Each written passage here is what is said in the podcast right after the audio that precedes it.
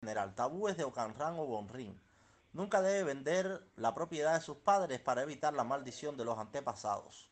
Nunca debe participar en la especulación del suelo para evitar la fortuna no consumada, el fracaso, la desilusión y el desastre. Nunca debe participar de la promiscuidad para evitar enfermedades de transmisión sexual. Nunca debe participar en el ayuno o saltarse la comida para evitar la fortuna no consumada, el fracaso y la decepción. Nunca debe montar a caballo para evitar el sufrimiento en medio de excedentes.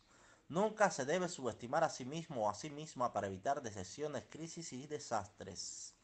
Debe información, no le dé información nunca a un extraño para él, sus hijos, para evitar que los niños sean engañados después de su muerte.